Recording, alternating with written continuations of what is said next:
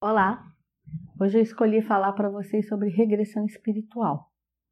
Muitas pessoas me perguntam se, na visão do candomblé, se tudo bem as pessoas ir fazer essa regressão de vidas passadas, como que isso acontece e o que, que a gente pensa sobre isso.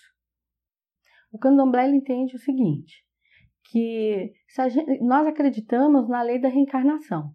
Então, você reencarna porque o espírito é imortal e o corpo ele é só um veículo para essa nova jornada. Então, se você veio para uma nova jornada, se você nasce aqui sob a lei do esquecimento, significa que é de fato para você se desapegar desse passado no sentido de fazer o novo.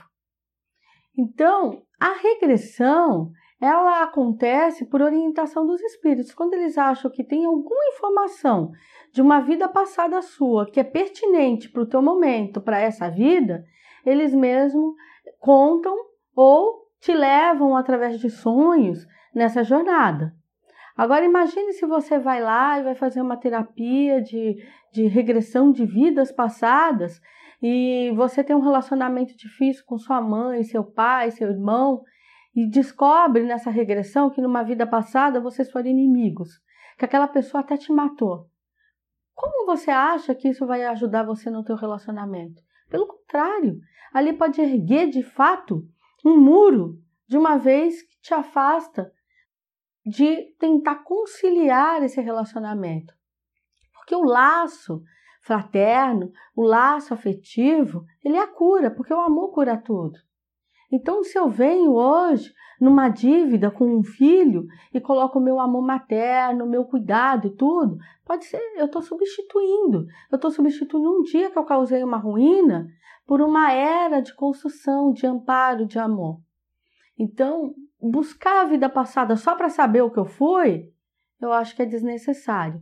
Agora, se você tem muitas crises de convivência, muitas crises é, de existência, aí buscar uma orientação, como você se relaciona, como você começa a se desprender disso e se apegar num caminho novo, aí eu acho válido, mas com orientação. Agora aí só por isso, sem necessidade nenhuma, sem uma orientação espiritual por trás, de nada vai adiantar, tá? Então a gente tem que tomar muito, muito, muito cuidado com isso aquilo que está andando, que está caminhando, mesmo já com percalços, com dificuldades, procure elevação, orientação. Então, melhor do que saber o que fomos um dia é entender o que nós somos agora. Que importância eu tenho nessa vida? Quem sou eu? O que eu quero? E o que eu posso proporcionar para o meu ambiente e para o meu entorno, para os meus pares? Isso é melhor, isso é válido. Tá? Então, não vá mexer com aquilo que está quieto. Porque se fosse tão pertinente a gente viver é, querendo encaixar a vida passada com entendimento, a gente não ia precisar ter a lei do esquecimento. Se ela existe, é porque ela é saudável e ela é importante. Tá certo? Muito axé. Compartilhe meus vídeos. Estou contando com vocês. Muito obrigada.